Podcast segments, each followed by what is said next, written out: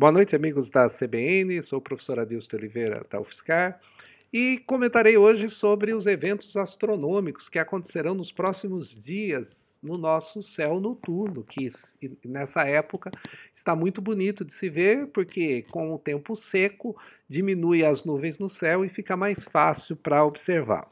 No dia 12 de agosto, dia 12, dia 13, nós vamos ter mais uma superlua, que vai acontecer, ou seja, a Lua ela vai estar na fase cheia, justamente no seu ponto mais próximo da Terra, que a gente chama de perigeu. Então ela vai parecer mais bonita. E exatamente no, em torno do dia dessa época, o planeta Saturno vai estar muito próximo também da Lua, que a gente chama da sua conjunção.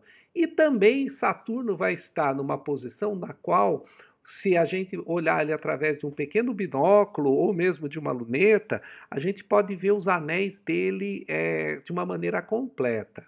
Isso ocorre né, justamente porque ele vai estar numa, numa posição é, mais distante né, do, na sua órbita ao redor do, do Sol e a gente pode enxergar as, o planeta e os anéis separados. Então, com telescópios astronômicos é possível ver isso. E, os, e Saturno, então, vai estar bastante brilhante no céu. E também nessa época, no dia 13 de agosto, vai acontecer a chuva de meteoros do Perseides, que é justamente na constelação do Perseu, associado ao cometa Swift-Tuttle, no qual a Terra está atravessando a órbita do cometa.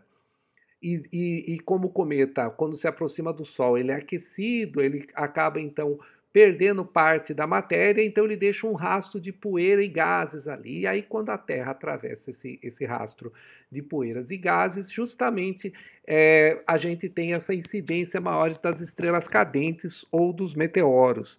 Então, isso acaba tendo então uma, uma noite que chama atenção, porque você tem uma taxa de emissão dos meteoros, de aparecimento deles no céu, muito maior do que normalmente a gente vê. Então é possível ver, de repente, quase 20 ou 30 estrelas cadentes por hora no céu. Então isso chama bastante atenção.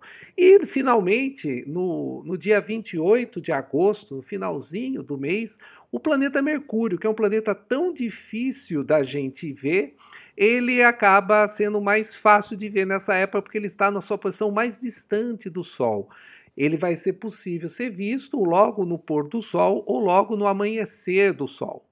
Então ele, é, ele fica numa posição no qual a gente consegue percebê-lo. Mercúrio é o menor, um dos, um, não é o menor planeta do Sistema Solar, mas ele está muito próximo do Sol e ele, ele é muito difícil de ver. Inclusive, com telescópios, usando devida proteção, é possível ver o planeta Mercúrio em algumas ocasiões passando na frente do Sol, como ficando um ponto negro. A gente chama isso de trânsito de Mercúrio que acaba acontecendo com uma certa é, frequência, uma vez que a órbita de Mercúrio é de apenas alguns meses ao redor do Sol. Então tem bastante novidade no céu agora do mês de agosto.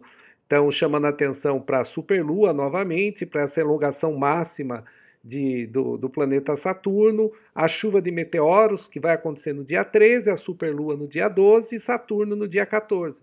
E no final do mês, no dia 28 de agosto, a gente então tem a elongação máxima do planeta Mercúrio, permitindo ver o céu.